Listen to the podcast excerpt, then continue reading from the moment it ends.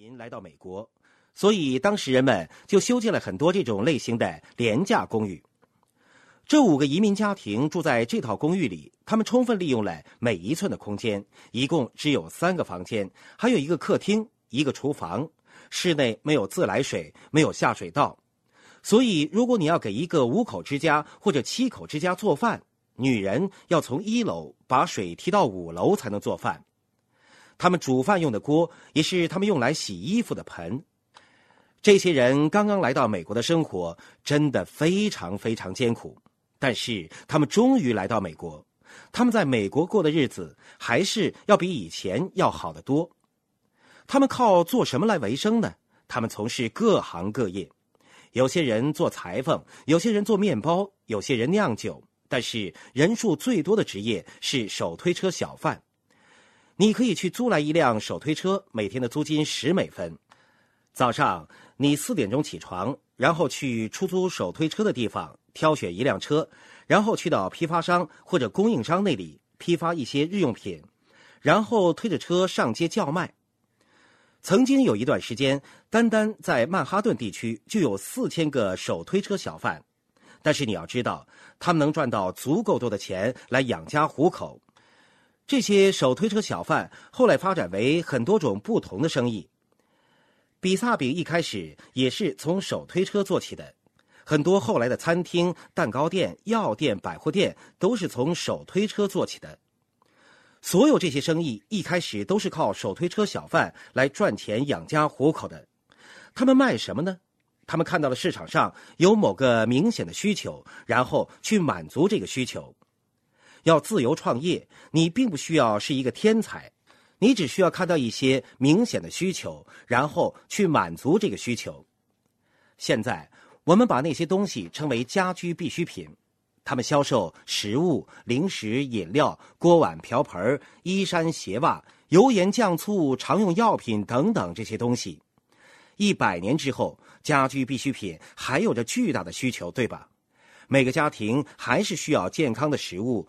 牛奶、零食、清洁用品、饮料、化妆品，世界在不断的变化中，但是有些东西是永远不会变的。这就是《家里的黄金》一书的基本主题。要得到财务自由，你不必成为拥有上亿资产的投资者，也不用成为天才发明家，你只需要会说话，然后和人们分享，对吗？你只需要找到人们的需求，然后去满足他们的需求。有一句非常有趣的话是这样说的：“你只要多看，就可以看到很多。看看你的家，家里的黄金正等待着你去挖掘。要知道，现在因为金融危机，有很多人正在失去自己的房子，但是他们总是要住在某个地方的，他们总是要生活的，对吧？所以，家里的黄金这个概念是很简单、很有威力的。人们每个月平均花四百到八百美元。”购买家庭日用品，他们总得从某个人手上购买。那为什么不是你自己呢？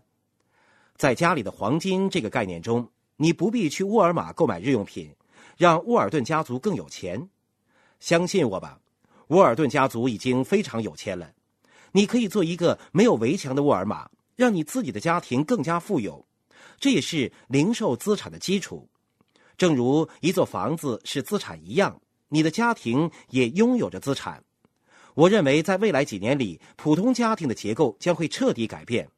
也就是说，他们在房贷上面所欠的债务比他们拥有的钱更多。美国将近三分之一的家庭将会发生这样的改变。可是要知道，无论他们的房子是买的还是租的，都需要消费日用品。所以，你们现在正处于一个完美的位置上。因为每个家庭都需要购买日用必需品，当你把这两样基本的东西结合起来，也就是把家居必需品和商机结合起来，你就得到了我所称为的超级营销。在书里，我对超级营销的定义是：人们通过帮助别人来帮助自己的营销活动，他们通过助人来实现自助。超级营销的另一个说法是网络营销。如果你仔细想一想，你就会知道，其实这只是一个世纪以前手推车小贩的一个比较高端的形式。但你不必推着手推车在大街小巷上四处叫卖，在这个生意里，你需要做的事情就是把词语输进电脑里。在这个生意里，你不但可以拥有自己的手推车，而且你可以在全世界八十多个国家范围内拥有几百、几千部的手推车。每一部手推车都能给你带来一定百分比的佣金，这就是你手里拥有的机会。你需要做的只是按一下电脑的键盘而已。现在，我想花上几分钟的时间讲一讲我的另一本书《完美的大萧条》。这一次的金融危机应该在去年夏天就结束了，我把它称为“完美的大萧条”，因为这是一次完美的经济大风暴，有十几种因素同时产生作用，从而导致这一场在全世界范围内蔓延的经济衰退。这是自1929年大萧条以来最严重的经济衰退。我们都知道，这主要是由于太多的债务、太少的储蓄而产生的。一部分的责任在于企业，一部分的责任在于个人，借贷的门槛过低等等。但是，比起经济大萧条，我更加关注的是在经济复苏过程中的重新布局。我真心相信，我们的经济面临的最大威胁，并非来自恐怖主义，也不是外包。我们的经济面临的最大威胁是全国范围内不断退化的思维模式。为什么我刚才谈到那本关于移民的书呢？我要说的意思是，从二十世纪六十年代开始，美国从一个充满企业家精神的国家，变成了一个索取权益的国家；从一个创造者的国家，变成了一个索取者的国家。以前我们国家充满着追求自由的人，现在变成了到处是追求免费午餐的人。我们从一个奋斗者的国家，变成了一个抱怨者的国家。我甚至可以说，现在我们正处于第二次内战之中。从根本上来说，这是一场决定我们国家命运的文化之战。战争的一方是企业家精神，也是在座各位秉承的精神；而战争的另一方，就是索取权益、追求免费午餐的索取者心态。所以，我们现在正面临一个重大抉择。作为这个国家的公民，我们可以采取行动，选择让美国继续发扬他的奋斗冒险的企业家精神，或者选择让他成为欧洲那样，成为高福利、自满、保守的国家。这就是我们面临的基本抉择。在欧洲，要创业非常艰难，失业率相当高，税率也很高，官僚主义严重，只有一部分是创造者，大部分人都是享受者。以英国为例。百分之三十三的公民都接受某种形式的政府援助，在法国，年轻人的失业率高达百分之二十五。